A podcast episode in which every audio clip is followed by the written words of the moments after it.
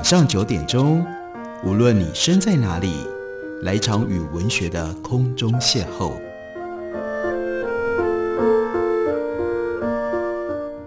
杨照谈书，邀您一同遨游文学世界，认识古今中外的经典之作。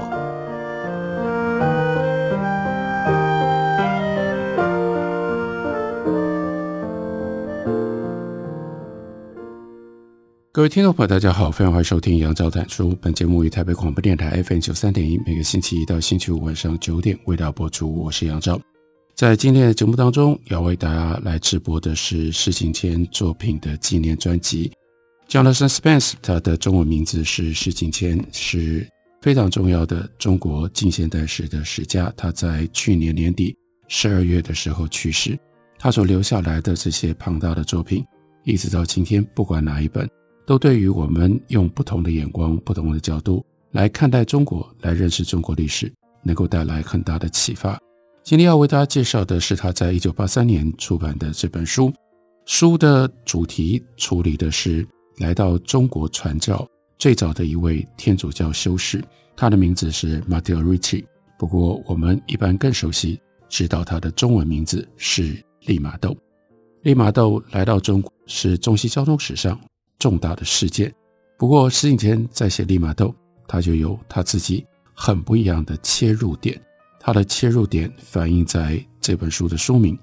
利玛窦的记忆宫殿》，那就是利玛窦来到了中国，他用一种非常独特的方式打入中国的士人圈，乃至于到后来进入到明朝的朝廷，那就是他宣称他拥有一种非常特别的记忆法术。教人如何建构，乃至于如何控制记忆，用记忆、使用记忆的方式，像在搭建一个宫殿一样。因为有这样的一种特殊的宣称，所以让当时的许多中国的士人对利玛窦，尤其是对利玛窦的记忆术，充满了好奇心，所以就纷纷跑来找利玛窦，看他怎么解说这种神奇的记忆之术。尤其对于中国世人来说，他们从小跟记忆那是有非常密切的关联。从小读书就是要用背诵的，那包括在整个生涯的开拓上，你会不会背书？背到什么样的程度？当你参加考试的时候，你脑袋有多少的字句可以用？你有多少书籍装到你的记忆的宝库里面？这都是对于中国的世人来说。在切身不果的因素，竟然有来自于那么遥远的国度的人说他们在那里有他们特殊的记忆方式，这真的会让人感到高度的好奇跟兴趣。我们看一下利玛窦的生平，他是在一五五二年十月六日出生于意大利教皇领地内的叫做马切拉塔城。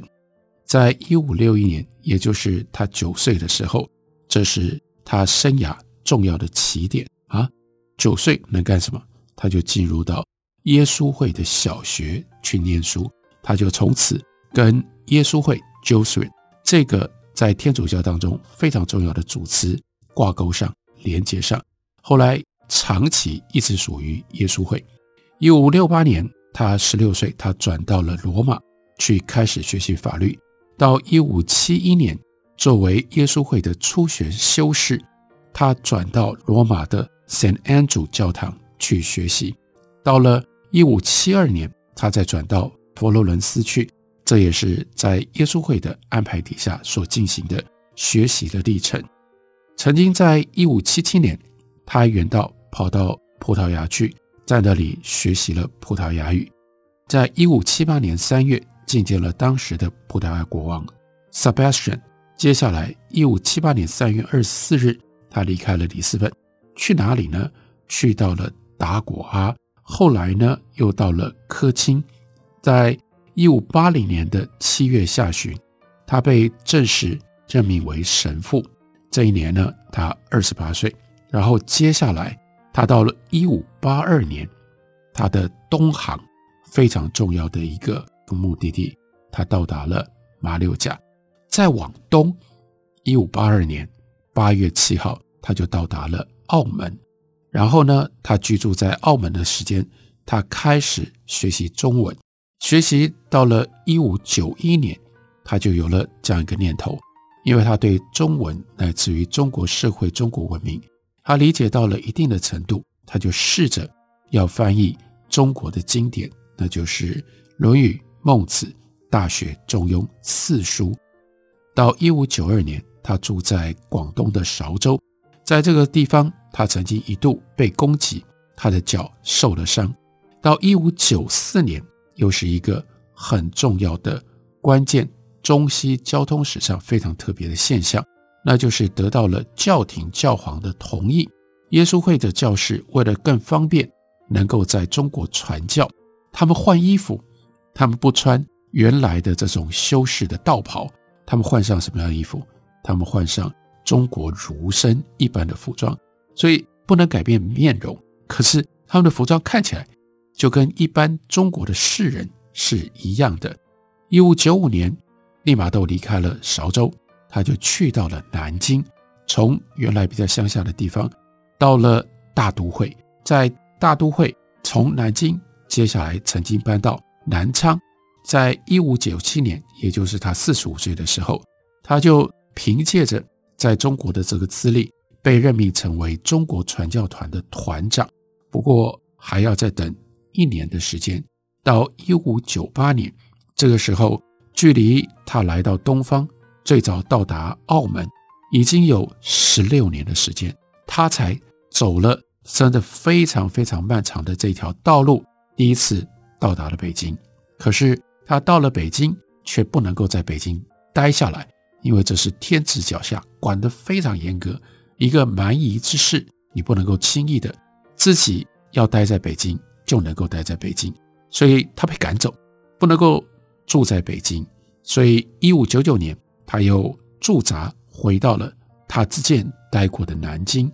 接下来一六零一年，他第二次到北京，在一六零一年这一次他就成功多了，因为他就进入到了皇宫，在皇宫内廷，这个时候凭借的是他的音乐的能力，他做了。八首曲子让皇帝都觉得非常的新奇，所以呢，他就获准在北京定居。到了一六零二年，他帮忙做了一份世界地图，而且在当时获得了支持，可以刻板印刷。再下来，一六零四年八月，很重要的是多文字版的基督教的圣经运到了北京。另外，一六零六年这个时候。利玛窦为陈大约所写的《墨苑》提供了四幅插画，并且配上了解说的文字。一六零七年，欧几里得的几何原本前六卷中译本就出版了。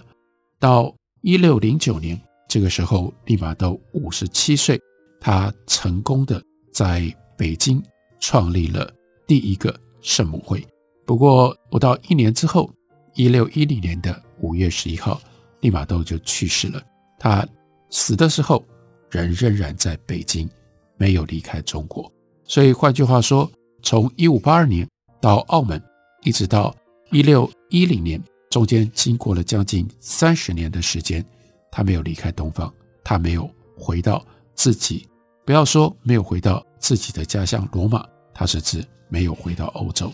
这是利玛窦。非常奇特的一生。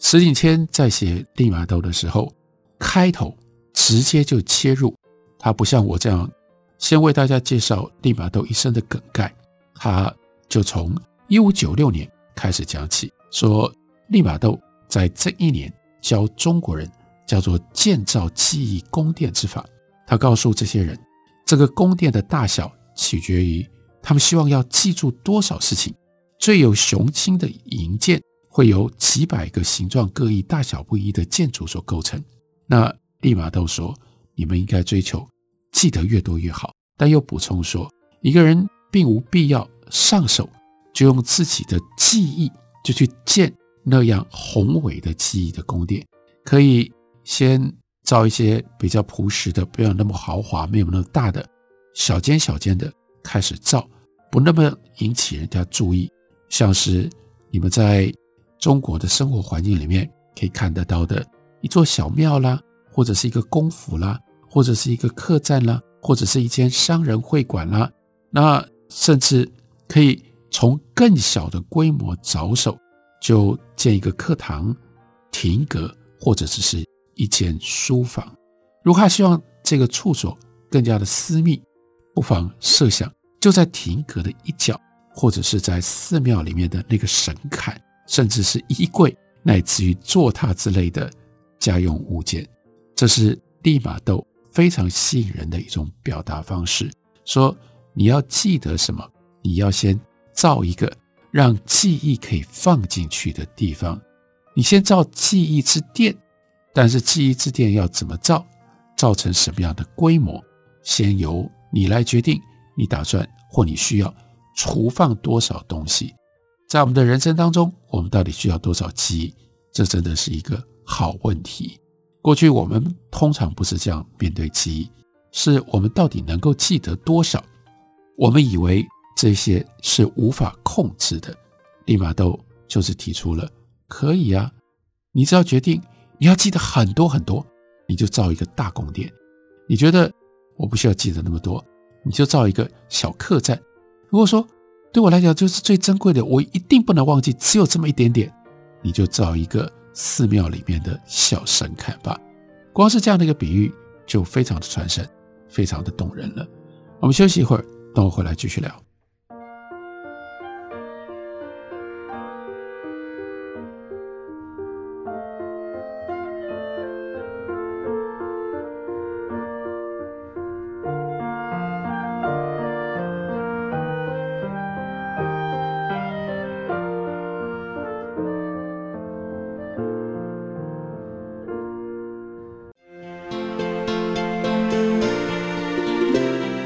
收听台北广播电台 FM 九三点一 AM 一一三四，让你的心情嗨起来。大家好，我是精灵林大进。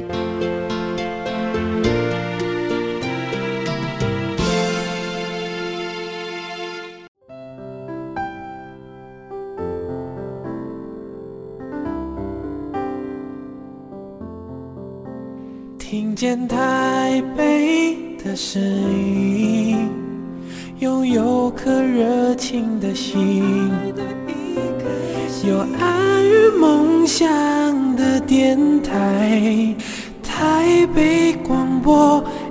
FM 九三点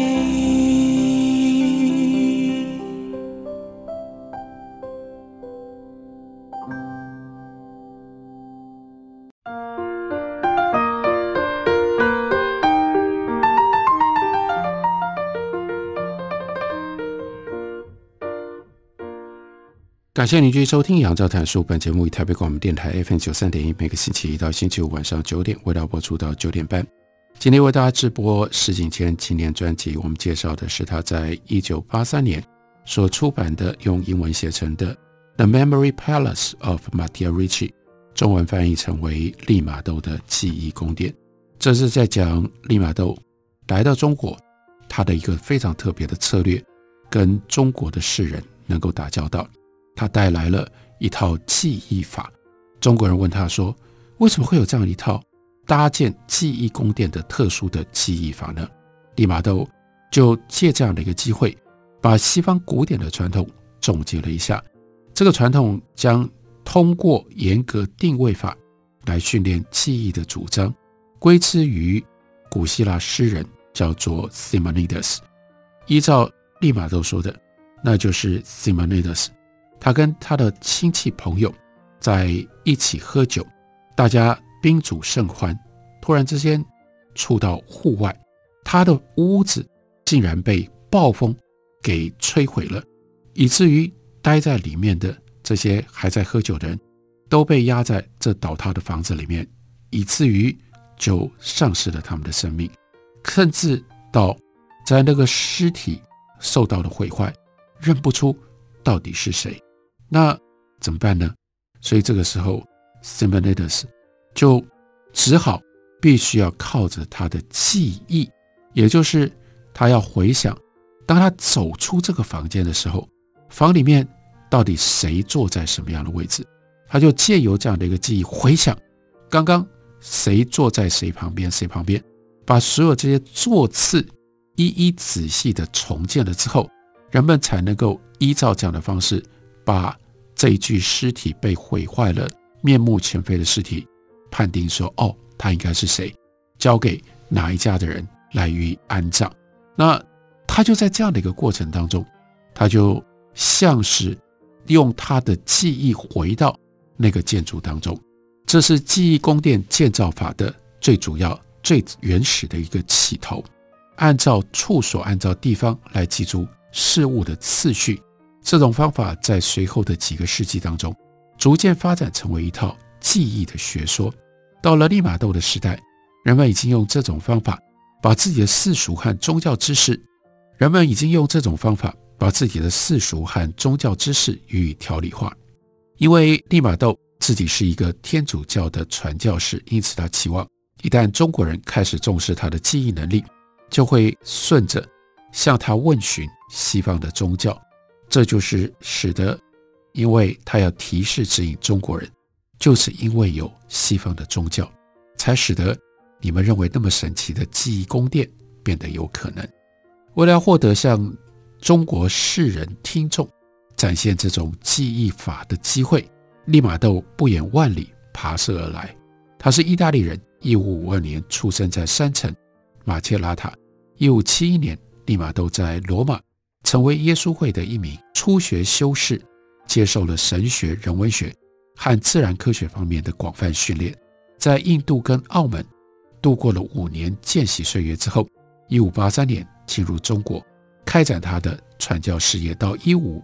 到一五九五年，他已经熟悉汉语，并且居住在江西行政跟商业的中心，那就是繁华的南昌。在一五八三年年底。利玛窦对于驾驭心学的语言已经自信满满，所以他用汉文汉字写成了一本《交友论》，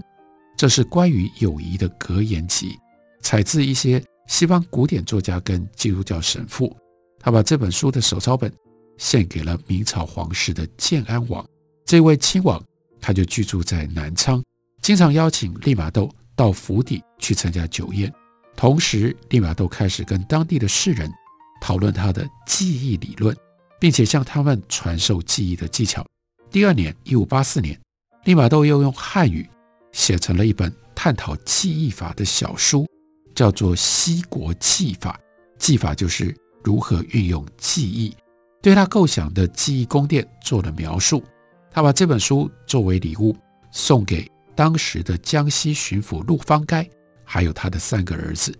利玛窦极力设法要把这个记忆的方法介绍给陆方该。陆方该来自于中国社会顶层的一个家族，他本身才智出众，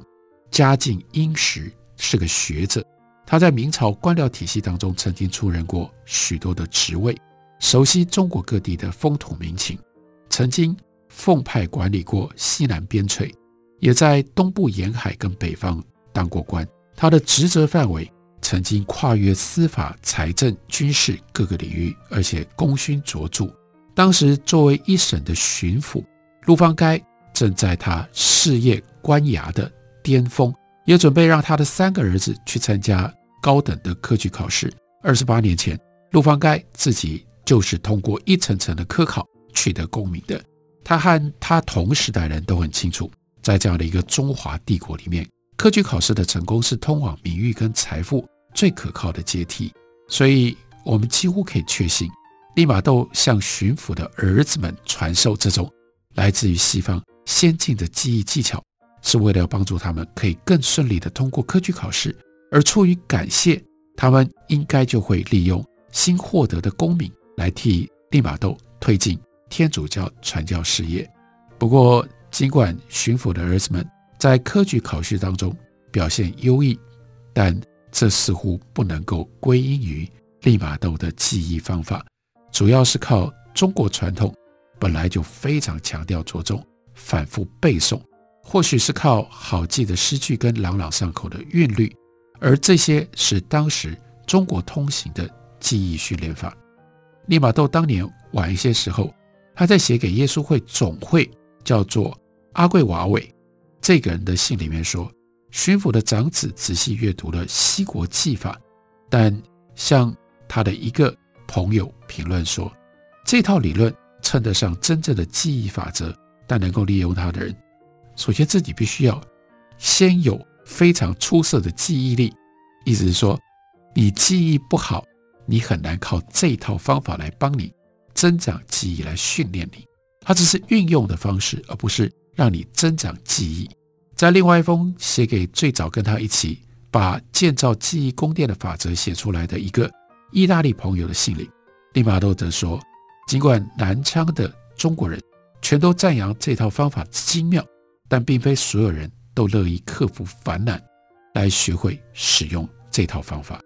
对于利玛窦他自己建造记忆宫殿，没有什么奇怪或者是特别困难的地方。这套方法伴随着他成长，并且跟很多别的技巧一样，把他研习的各种学问融入在这个记忆当中。而且这些技能是他在罗马耶稣会学院所学的修辞跟伦理课程的基本的内容。利玛窦学到的这套记忆宫殿理论，也许是来自于那个时代。稍微早一点点时间的学者 Soares，他所编著的关于修辞跟语法基本知识的教科书，叫做《修辞学义》，在一五七零年代是耶稣会学生的必读书。这个 Soares 在书里面不只教读者古典语法跟句法结构等基本的知识，给了比喻、隐喻、转喻、拟声，进一步转喻、讽喻。反讽、夸张等修辞的例证，他还特别介绍了西门尼德斯的这一套定位记忆的技巧，称之为叫做雄辩术的宝库。这个 Soares 他就指明了这套记忆法是如何将事物跟词汇都按照次序定位，因此呢，用来记忆术语就可以达到无穷的境界。学生们应该尝试着创造出各式各样的生动形象，并且替他们设计出各自的场所，把那个位置定下来。其中，富丽的宫殿跟雄伟的教堂，那会是最好的例证，最好的模范。然而，这样含糊的说法，并不能教给人们记忆技巧的全部，甚至连背后的基本法则也语焉不详。利玛窦或许是从其他几位作家那里。学到了更详尽的记忆法，其中有一位可能是罗马作家普利尼。利玛窦在学院学习的时候读过普利尼的《博物志》，并且将其中有关历史上那些杰出记忆大师的段落，把它翻译成为汉语，编入到他一五九六年所写成的《西国记法》这本书里。其他有可能来自于西元前第一世纪到。西元第一世纪之间的一些著作，这是罗马时代的，例如说拉丁文修辞名著《致赫伦尼》，又或者是昆体良，他在《论演说术》的小书当中也探讨了记忆的问题。这些著作都详尽地描述了应该如何建构记忆场所，以及安置在其间的那些形象。《致赫伦尼》的作者是这样说的。我们应该构造一些尽可能长久存留在记忆当中的形象。如果我们希望形象跟实物有着惊人的相似，如果我们想要让形象既不繁多也不模糊，而是真正能够有意义，如果我们想赋予这些形象超凡的华美，或者是罕有的丑陋，如果我们想给某一些形象戴上皇冠，穿上帝王的紫袍，以使得他们更为醒目，又或许我们想要以某一种方式丑化他们，比方说泼上鲜血、抹上泥巴、涂上红漆，如此这些形象就会更加的触目惊心，更有某一种滑稽的效果。只要这样能够使得形象在我们的记忆当中更为牢固，那就去做吧。这是《致赫伦尼》书里面的句子，一般都把备受尊敬的西塞罗。视为是《致赫伦尼》的作者，在这本书里面，施礼谦就做到了他的书里经常有的特殊的效果。一方面，他把我们带到非常特别的明朝末年中国历史的这个处境底下，让我们看到，让我们了解中西交通史的重要的一页。但同时，我们在读利玛窦的记忆宫殿，我们还会吓了一跳，知道我们过去从来没有碰触过的，在西方传流久远的记忆术，到底要怎么样运用这种方式去建构记忆宫殿？我相信大家也会像当时明朝的士人一样，产生了高度的好奇。如果想要知道，或者想要自己试试看如何借由建造记忆宫殿来帮助记忆呢？就请大家来读石景谦的这本书《利玛窦的记忆宫殿》。感谢你的收听，明天同一时间我们再会。